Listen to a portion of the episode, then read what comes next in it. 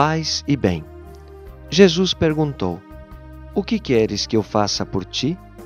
O cego respondeu: Senhor, eu quero enxergar de novo. A visão é um dos sentidos mais importantes. Existem muitos cegos corporais, porém, uma pessoa pode ser também cega espiritualmente. Exemplo disto são aquelas que jamais reconhecem o bem que os demais fazem, quando crê que ela é a única no mundo que tem direitos, quando a raiva e o rancor impedem de ver o outro como realmente é, ou quando por ciúmes e inveja só vê os defeitos. No entanto, Jesus pode curar todas as nossas cegueiras, se verdadeiramente o queremos, pois o pior cego é aquele que não quer ver.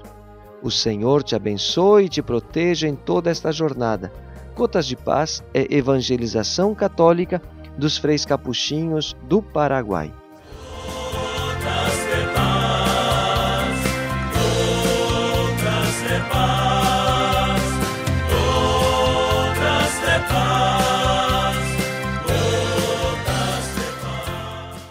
Você acabou de ouvir mais um programa da Capcast, Central de Podcasts dos Capuchinhos do Brasil. Paz e bem.